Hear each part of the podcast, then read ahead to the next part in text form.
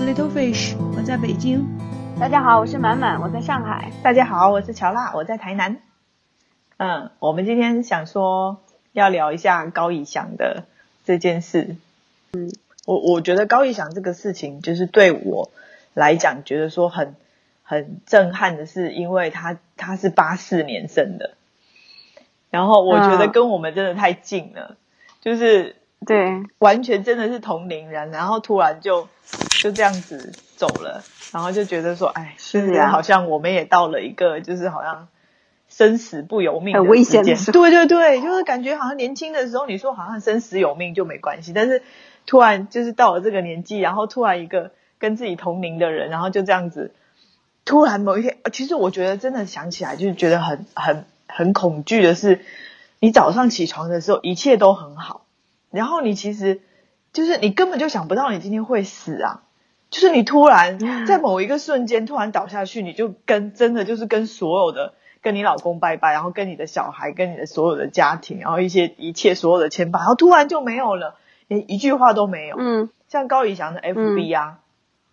都还停留在他是十一月二十七号去世的嘛，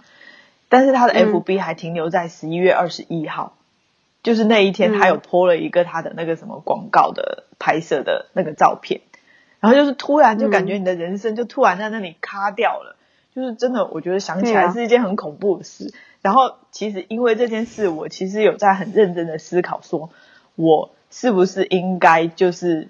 先要写一些什么，就是比如很像遗书什么之类的东西，准备在家里面。就是我有在现在有啊，虑这个，好像是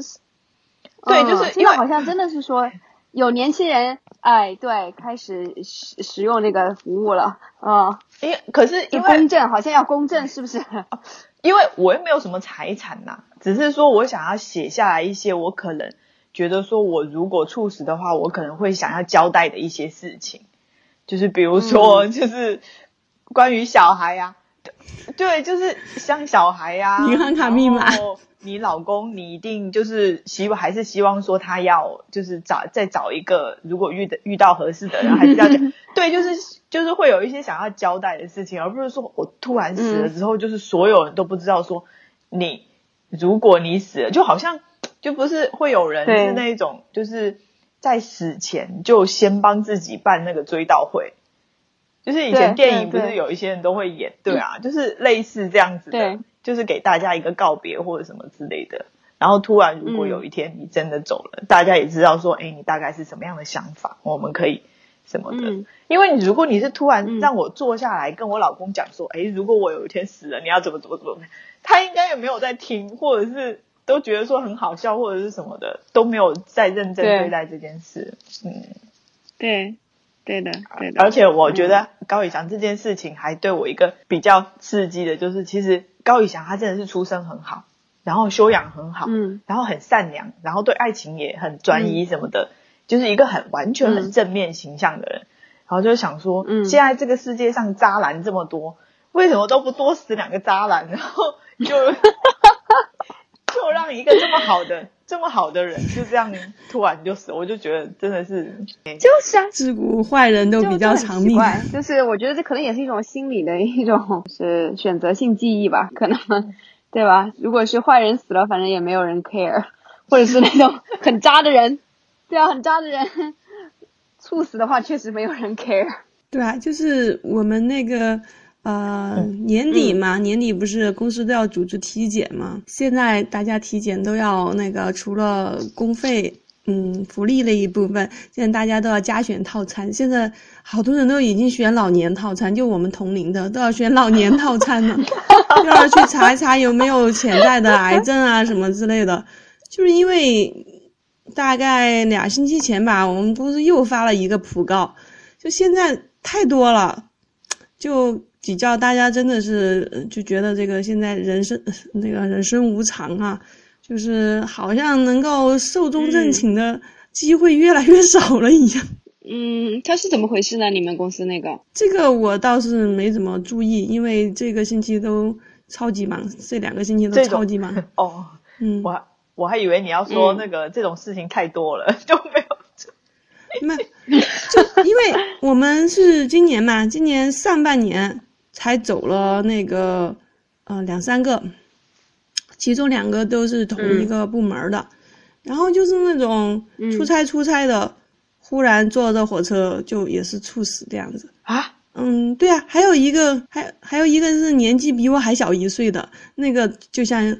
那个乔娜一样，但是听到感觉蛮震撼的，因为就在身边嘛，然后又跟我们年龄差不多，啊，以前都觉得那些普高都些老同志也没啥感，那没有啥感特别的感觉，啊，现在这个年龄越来越年轻，越来越向自己靠拢了之后，就就觉得这个事情真的是，大家体检什么的也开始比较重视了。这我们不是我们单位也是，就是前段时间才是，也是一个同龄人啊，挺挺感叹的，就是工就一直在。公司工作了好多年的嘛，然后很多很多同事后来都去送他的，然后他的父母真的才是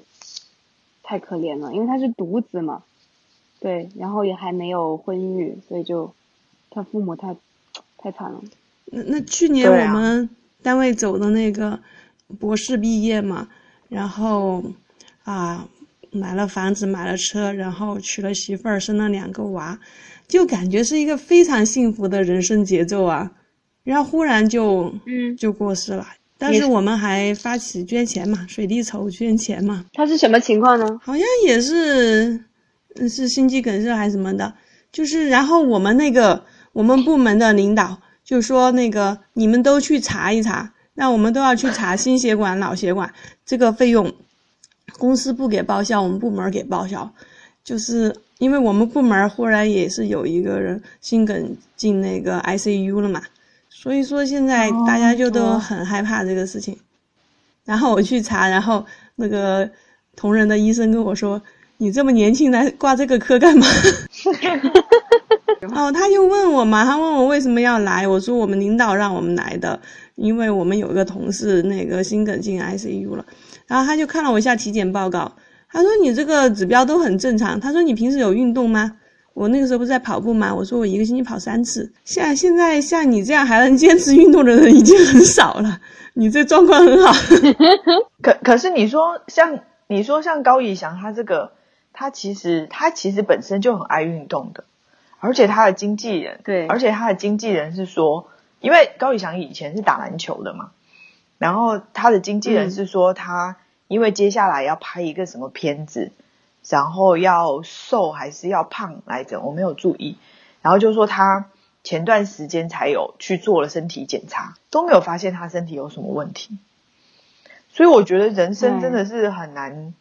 很难去讲那个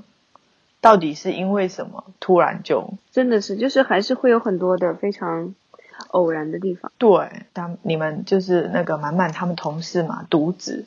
然后其实我就想到，我跟我老公之前我就问他，我就想说，我说像我们这种独独生子女家里面，如果小孩子出了什么事的话，真的是就是爸妈基本上就是生不如死了嘛。然后我就问他说，对呀，然后他就说哪有，因为他们是两个嘛。然后他就说那个根本就不是你们独生子女所想象的那样。他就说你们那个。他说，就算是他们家里面他死了，或者是他弟出什么意外的话，他说应该家长父母应该都是一样的，就是觉得很绝绝望。但是我是觉得说，其实你父母总是还有希望的嘛，因为你家里面至少还有一个小孩，你是还要去照顾啊，或者是有一个念想什么在的。对，像我妈，其实在劝我生二胎的原因之一，其实也有一个这个，就是。觉得说你养一个小孩，如果将来有什么事情搞不好，就什么都没了。是的呀，就是确实确实压力很大呀。就是想想这个，对啊，其实对于我们独子来讲，不仅如果是我们过世，父母会很悲伤。实际上，对于我们来讲，如果是父母过世的话，我们也是很绝望，从此故乡就回不去了嘛。因为你现在过年还回老家，是因为父母还在嘛。如果是不在。的话，你都没有什么理由要回老家去，因为没有兄弟姐妹呀，剩下就是堂的表的，毕竟只是亲戚嘛。嗯。嗯，对啊，对的对的，而且也也没有也没有亲人了嘛，就是。对，是感觉非常的没有直孤独，不是直系亲属了嘛，就是还是隔着一层。嗯，所以好惨，感觉我们。对，真的，你看我们三个的下一代搞不好都是 独生子女。对啊，我就觉得，对呀，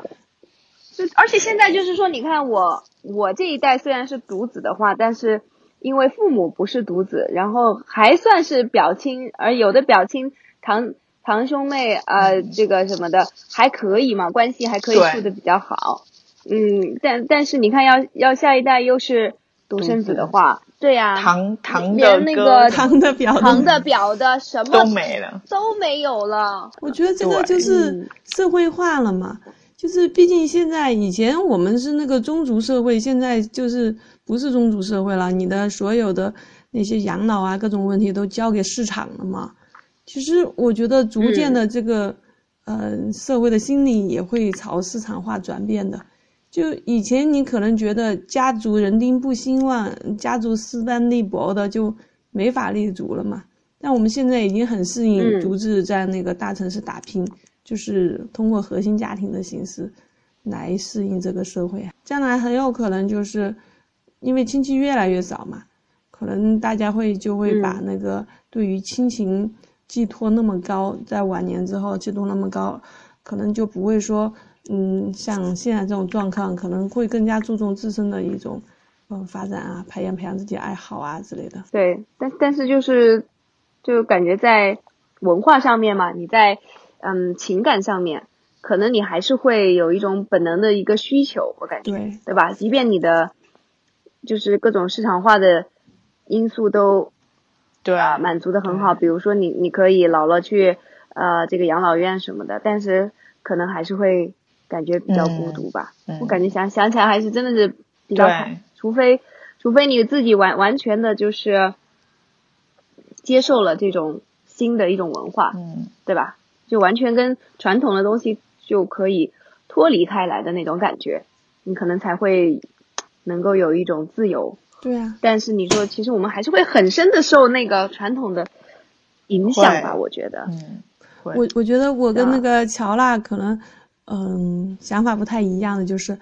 对于我来讲，我觉得我通过我一生，我是希望在临终的时候达达到了无牵挂的这种状态，就是能够嗯。接受自己只是一个瞬间存在的物质，你你的生命是一种偶然，嗯你的死亡也是一种偶然，没有什么特别的原因，只是一种偶然。嗯。我就最后就想达到这个，因为觉得像乔娜那样、嗯好多操心的事情啊，觉得如果自己戛然而止的话，还有那么多放不下的事情。对，真的太多放不下了。我觉得就是好像有还还比较多事情想要交代一下。啊，所哎，所以就我就想起那个嘛，前段时间我看的那个那篇文章，我觉得写的很好的呀，就是他其实在讲，他引述了那个呃印度印度教的，还是说是佛教或是哪里的一一种对于人生阶段的一个描述嘛，我觉得他讲的就是就还蛮好的呀，就确实是就像 Little Fish 说的一样，就是你每个阶段可能你需要去重新去定位你自己，嗯，然后它是最后一个阶段叫做灵灵息期嘛，啊对对吧？就是，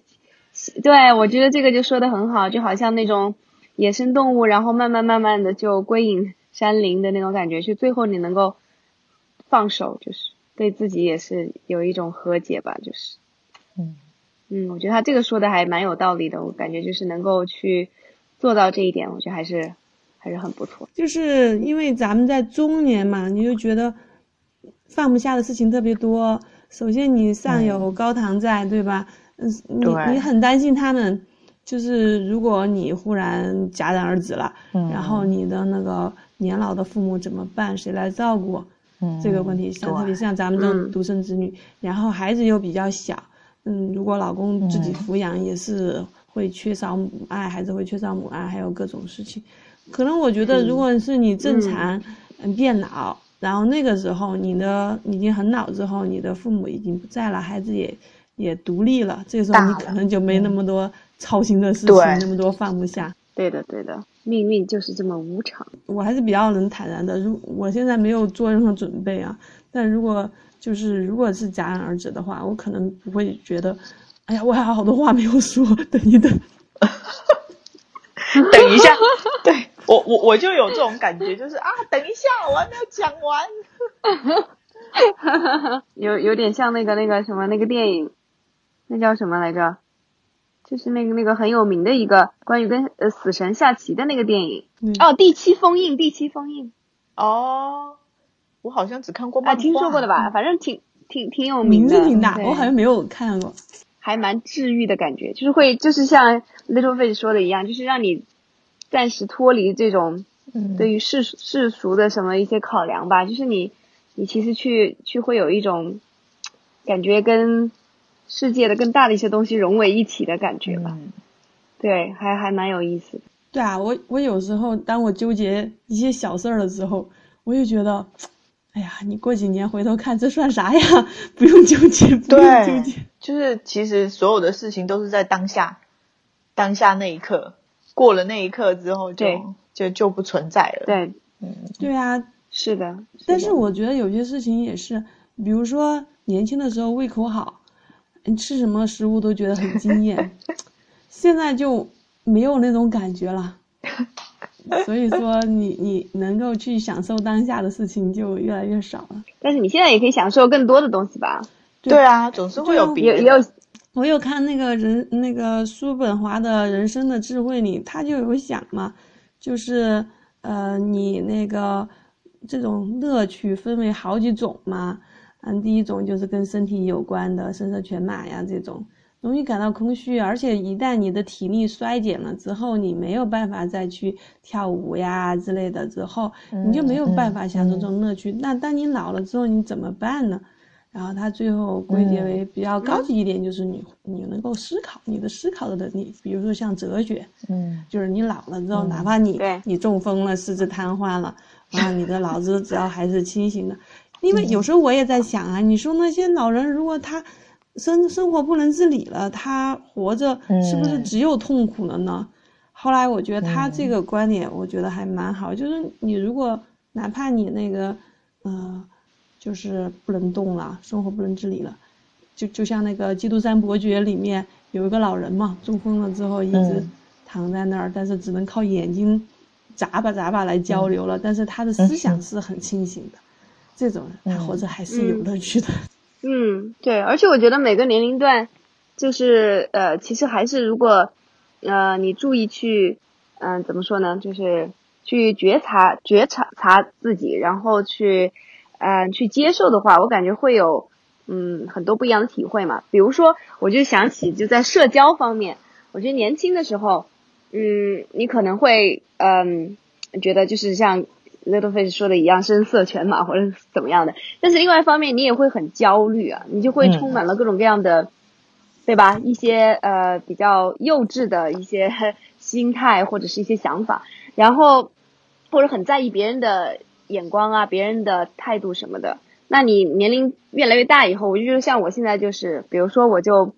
我就不会再去介意什么发不发朋友圈，朋友圈有几个人点赞，嗯嗯或者谁看了谁没看，就是是，就 I don't care，对？对我就觉得我就可以可以有这种底气了，无所谓，对吧？但是在 年轻的时候，可能你真的就会不太一样，那个心态确实不太一样。呃，我我现在还是觉得还可以，自己的心态还还行，反正能够去看到不同年龄段的一些好处。不同年龄段你都有不同的焦虑的事情。我记得我我记得很清楚，就是我小的时候啊，比如说那个念念小初中初中一年级吧，就是听听那集那个时候，有一次跟我妈嗯和我爸爸，然后去饭后散步逛河边，然后我就他们就要讲讲一些事情，就觉得很烦心嘛，然后就然后他们就嗯说了一句，就说。哎呀，你看像他这种年纪最好了，无忧无虑的，啥都啥都不操心。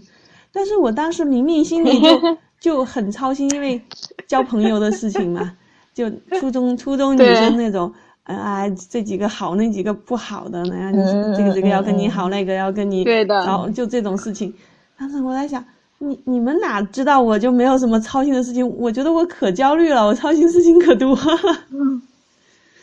所所以说这个是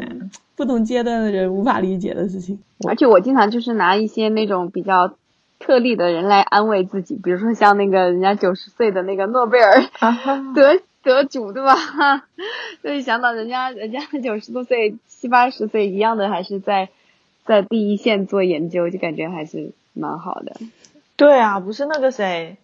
那个那个投资大师叫什么名字来着？不是不是，另外一个人。然后他就说想不起来了。他就说他所有的财富都是在五十岁以后才才挣才挣得的。啊呃，对对对，就是那个谁，我也想不起他名字，我知道你说的是谁。对，有不一样的感觉，就是人好像你真的就是啊啊查查理。对对对对对对对对对对对。他就说那个，嗯嗯，他就说他的财富都在五十岁以后才才得到的，所以我觉得我们现在还早着呢。对啊，对的，对的。其实就像工作一样，其实我工作前前十年吧，真的没有太计较收入上的事情，总觉得就像那个念书一样，你成绩好了，自然就当班长了嘛，自然就评三好学生了嘛。那时候觉得工作你业务好了，那那自然就啊名利双收嘛。但是呢，嗯，所以那时候就是很拼啊，工作很拼，出差呀什么之类的。然后你最后呢，也也没有名利双收，所以说，嗯，那个，嗯，就觉得，哎呀，没事儿，反正我积累的那些东西嘛，迟早都可以变现的，就本事是自个儿的，就老是有有那样这种说法。但我觉得，可能真的到五十岁以后，我的财富才会来吧。其其实我会啊，其实我我现在都都越来越。就是在钱财这一面，我觉得说我都越来越看得看得比较开了。就是我觉得说我们现在的状况状态其实也挺好的，就是你没有什么很多的钱，但是你也有，就是至少温饱是有的。就是你大概是属于小康的阶段，你虽然没有办法像富人靠近一点点，但是你其实比那种很贫困啊，或者是真的是我们在我们台南家。对面有一个公园，那个公园有个小亭子，那个亭子里面就有一对夫妻，两个老人，就每天晚上都睡在那边。你就是白天都没有人在哦，都没有，然后就到晚上傍晚的时候，他们就会带着他们就是一大包，就是很像行李，就是都是棉被啊什么东西的，然后就会到那个亭子里面去住。然后都是先一个人躺着，因为他那里只有一个椅子，他们都会，因为他们的棉被不是两个人分开，就是两个人都只能盖一套，所以都是只能在一个椅子上面，然后就是一个人先睡，睡了之后，然后就是另外一个人都只能坐着，然后可能是到半夜的时候再换，就是经常真的很惨，而且是一对一对夫妻这样子，就是你就会觉得说，我们其实现在的生活。跟这些人相比，真的是真的是过得太好了，就是也没有我们现在就是真的没有想说，哦，真的要得到很多的财富。其实我之前我还在想说，嗯，台湾嘛，就是感觉上救济什么之类的，大陆那社会福利应该会好一点，好像要。我我觉得我不知道说是什么原因造成的，但是这种这种他们叫街友嘛，然后他们那个啊，其实还很多，就是。我老公是说，像在台北那种每年每年过年之前，他们都会办那个街友会，就是都会在路边就是煮那种免费的，就好像那种团年饭，就是免费的那个大餐，然后就会有很多的街友来吃。然后他说，像这种天气，因为刚好上周就是这一周，台南气温降到二十度以下了，真的外面东那个外面那个风很大，你知道是在海边。然后那个风很大，就是真的很冷。然后他说，像这种天气的话，在台北的一些地下道，他说里面应该都是睡满了街友，因为他们他们不会有，他们不会有那种像我们那种什么强制收容啊，或者是会把你赶走的这一种情况，所以他们的街友都是都是会在会看得到的。只是说白天的时候，他们可能是真的比较少看到，但是真的是晚上，只要你到公园啊或者是什么地下道，还是。看着还是很能看得到这些人，嗯，我们就觉得说那个有没有太多的财富，其实真的没有没有关系。最重要的其实还是当下的生活，就是这一刻，因为你真的不知道你下一刻就是人生到底还在不在。对啊，对，我觉得对，是的，只要不是你用资本在挣钱，而是用劳动力在挣钱的话，你的那个收入肯定就跟你的时间付出成正比的嗯。如果你是那么在乎钱的话，你可能所所要用去的时间就会很多，然后陪孩子和家人的时间就会很少。我觉得，除非你真的就是有嗯含着呃有嗯银行潮出身，然后有资本，或者是你自己赚到嗯资本，再用资本再挣钱，你这个时候可能会好一点。但是，一旦好像是玩上资本的游戏，也停不下来的。对呀、就是那个时候钱就不是钱了啊，就是只是数字而已，就没有意义了。我觉得人人是必须要找事情做的呀，就好像我之前在北京遇到的那个呃出租车司机嘛，然后他就在那跟我聊说他有怎么样有七套房，对吧？就拆迁的那种房子，对，然后但是他就是他也没有别的特长，他也就开出租，然后他觉得就是他想开车就开一开，他也不是要为这个、用这个挣钱，但是他他确实也也喜欢有事情做嘛，所以可能他也这为什么他喜欢跟那个乘客聊聊，我就做了很短的一段一一一段路，然后然后他他就聊已经聊到他跟他初恋又怎么怎么样了，就 对啊，就就我们公司门口以前就有很多那种黑车，然后车都贼好，特别好的车。啊因为我们那个我们那个是新区嘛，所以是大量拆迁户，就是家里很多很多房啊，在北京太吓人了，有很多房的那种。然后他们也就是对只能开黑车嘛，然后没有除了收租，好像也没有什么别的好的职业，因为以前我们那片儿肯定属于是农村地带啊，可能是以农业为主。嗯然后现在，嗯然后他们就开着很好的车，然后就在我们那个公司门口趴活嘛。然后你要去哪里，嗯然后他愿意去他就去，然后他不愿意去就不去，就他就很喜欢这样子，因为没有别的事情可以干。嗯，但是我就想我就想想就觉得真的是这些资本留在这些人的手里面，真的太可惜了。对，是，对不对？他就什么也不会发生，然后就拿在手里干嘛呢？就是不是因为他、嗯就是真的，太他是资产啊，它资产它不是资本，那些房子虽然都很值钱，它不卖啊，他他拿来出租，它收租呀、对，真的就是每个人的命运真的很不一样。嗯，你说如果你们如果你们手上就是能够收租满足日常的生活了，那你们会想要去做什么？对，这是一个很好的问题。其实对，是这样的，如果我我那个回老家去，然后北京这套房拿来收租的话，基本上就可以满足我生活了。但是我不会选择这条路呀，对我还是会留在北京，自己住在自己的房子里，然后没有办法收租，然后自己还得去工作，然后那个挣钱来养活自己和家里的人。啊，对啊，但是就是说，假设说，假设说这种情况，那你会怎么办呢？就假设说你有七套房了，就像就像那个司机一样的，哦，我觉得那你会干？我觉得我还是很很很有梦想的。我我一直想去念大学啊，学个建筑系啊，或者历史系啊之类的。我会去读个博士啊之类的。嗯我我我是理科生嘛，然后以前对历史这这套嗯也不是很了解，可能也是一种幻想啊，就就觉得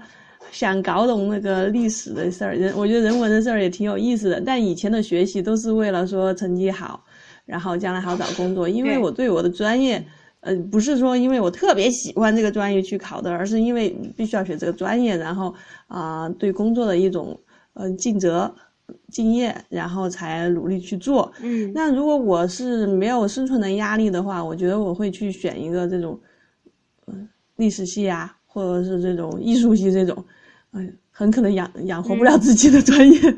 然后去去好好的去因为自己的爱好去研究一下。那你读你读书嘛，总是也是会有一个尽头嘛。那你读完书干嘛呢？哦，我觉得做学问这个事儿哪有尽头啊？嗯，那你还是要，比如说你你总不可能你自己在家里面做学问啊，那那你可能就是说去那个去大学里面当老师、当教授这样子。对啊，那你就去念个博士，嗯然后一直做研究呀、进研究所啊或者什么的。嗯然后比如说像嗯建筑系或者历史系，我可以去世界各地呀，然后去考实地考察一下呀。哦，我觉得因为我现在喜欢旅游嘛，但是因为文化历史地理知识没有那么渊博，所以说我觉得你得到体验是不一样的呀。就是你两个呃同两个人去同样一个地方旅游，你不同的文化内涵，你得到的体验值完全是不一样的呀。所以其实我真的还蛮佩服那个，就是那个之前中国的那一对嘛，那个旅行拍旅行的那个那那一对夫妻，对吧？嗯，他们就真的真的是就这么去做了。我觉得其实就是，我就说真真的现在要是设身处地的想一想的话，我感觉如果说手里面有很多钱的话，你可能真的你会开始去想，怎么样更好的去 manage 你的这些钱，让它再升值啊，或者说你因为你先想到，你就会。去想说怎么样去把它合理的规划一下，可能去啊这个方面安排一点，那个方面去弄一点。但是我我就真的感觉说像他们那样，就真的是，嗯，其实钱没有改变他们的初心，就这样，我觉得是非常非常难得的。就他们可能在挣钱之前就想好了，他们要去全世界去看，而且要去最危险的地方，对吧？就大家就是平时看不到的一些地方去看。嗯。然后他们挣够了钱以后，就当机立断。我们我就做这个决定，然后把钱全部就拿来，而且是把自己的就是规划了一个十年的这样的一个旅行的一个计划，哇，我就觉得特别特别的佩服。那那那如果你你那个财务自由了，你打算？我我就是觉得会会，现在你要让我去想的话，我就会觉得，我觉得如果有很多很多钱的话，它可能会改变我对于就是钱的这样的一个认识，就是我我我觉得我。也许不太会，就真的是就觉得说好，现在我有钱了，然后我就可以不管不顾了。我感觉我可能可能不会这样，因为因为其实你想想看，很多那种那种什么就是就是叫什么那那个彩票啊那种，嗯，对吧？就是中彩票的，然后一下子拿到很多钱的人，就往往就后面都过得很糟糕呀，就很惨。对对对对对对。所以我所以所以我就觉得说，其实。换换句话说，我觉得我现在 handle 不了那么多钱，就是就是这样。我觉得如果真的有那么多钱，我不知道该怎么办。我我我我我其实就是真的是，我觉得不知道怎么办。要不然把全部捐掉。我我觉得我只能接受我能 handle 的一部分。要不然的话，你想想看，比如说你要是有查理芒格那么多钱，然后你又不去打理他，你不觉得很很有罪恶感吗？就你 你你，那你干嘛要拿到这么多钱呢？不让他发挥价值呢？可是吧，那你就就只能是 handle 你你能 handle 的一部分，我感觉是这样那如果说你要说要去，比如说要去环游世界或者要去干嘛干嘛，其实花不了多少钱，嗯，对吧？而且你如果这个环游世界这些东西，你如果不不去做很好的策划，其实你跟那种就是走马观花的旅行者没有任何区别。对啊，我觉得没有任何区别。所以就除非能像旅行这样子的那种，所以我就觉得我就非常非常佩服他们俩就是这样，我就觉得他们真的是能够。就是是超越了那个钱的，他们才是钱的主人的那种。我就觉得我现在我可能还做不到，因为我到现在为止都还比较穷，所以我就觉得如果有很多钱砸在我的身上，我不知道怎么去管理它，就会很糟糕的。我觉得结果一定很糟糕，所以我还是比较习惯，嗯，慢慢挣钱啊，这一这一点，对吧？能够能能够基本满足现在的这个生活的需要，有一些积蓄，有一些保障，我觉得就对，所以所以。我觉得我已经没有梦想了。对啊，我记得以前你想当服装设计师呀，你有没有想过说去去考一个大学的服装设计师专业？因为因为我现在我我觉得我我比较能够想通一个事情，就是这些东西不是钱的问题，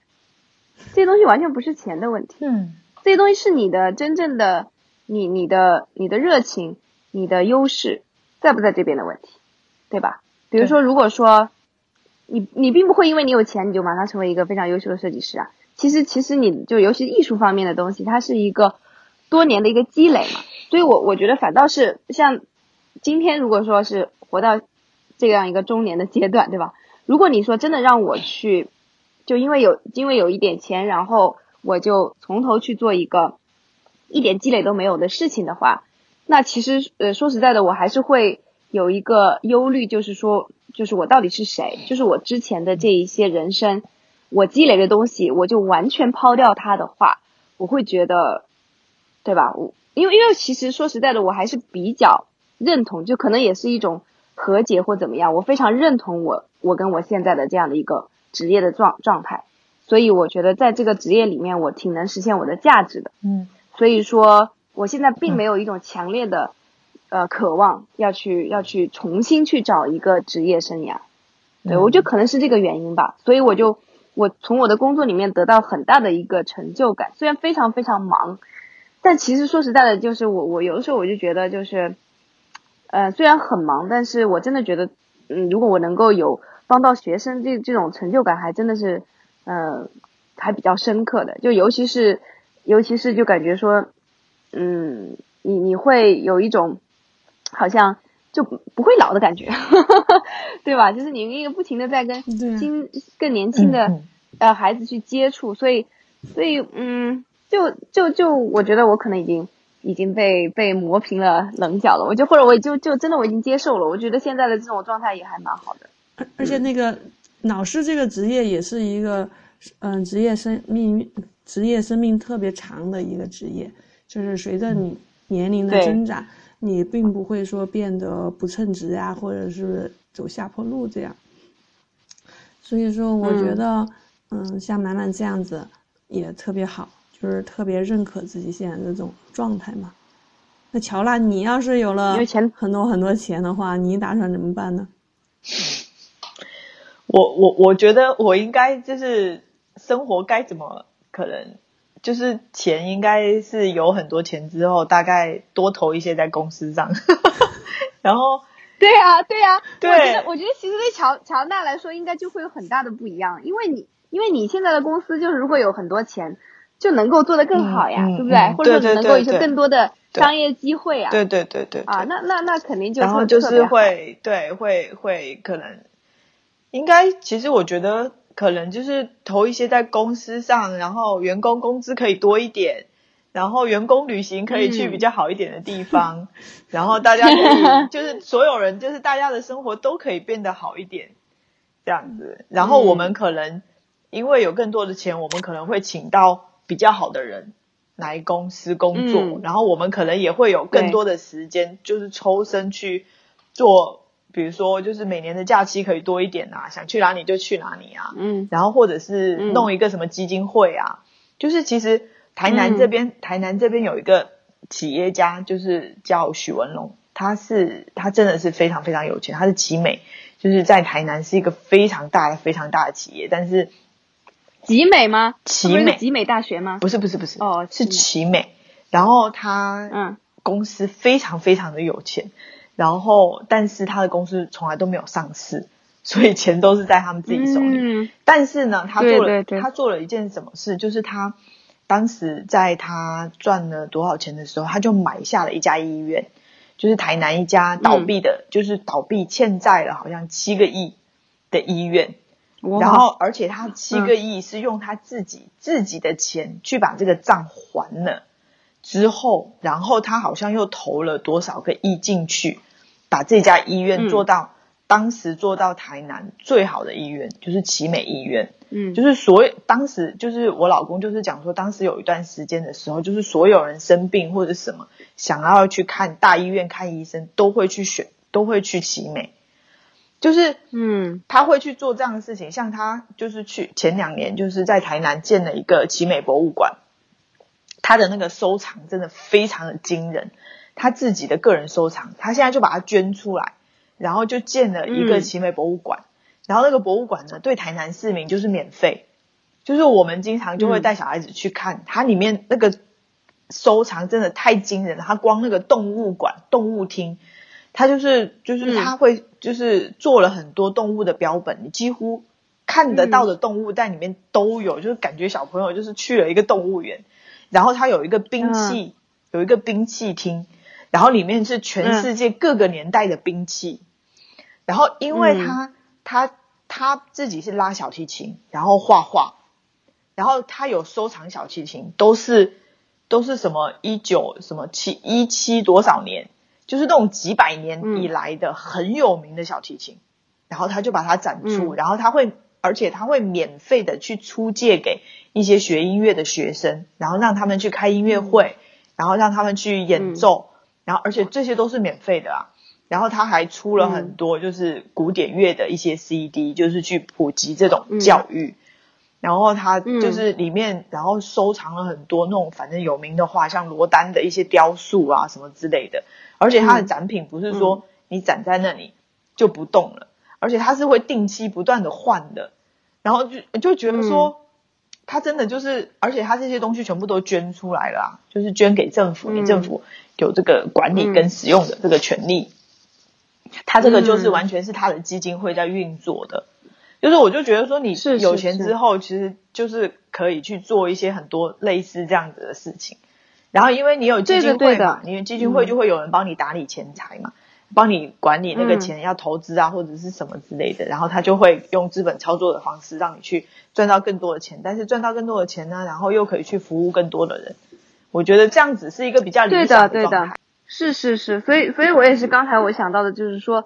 就。就是能力越大，责任越大一样的，我就感觉为什么我跟当时，刚才我就是想一想的话，我都觉得好像我不想有那么多钱，就是因为我觉得其实真的，如果你有了那么多钱，我觉得真的就应该像像他那样去做，嗯，对吧？我觉得才真的是对得起这些钱，所以我觉得人需要有很强大的心理，其实对吧？才会。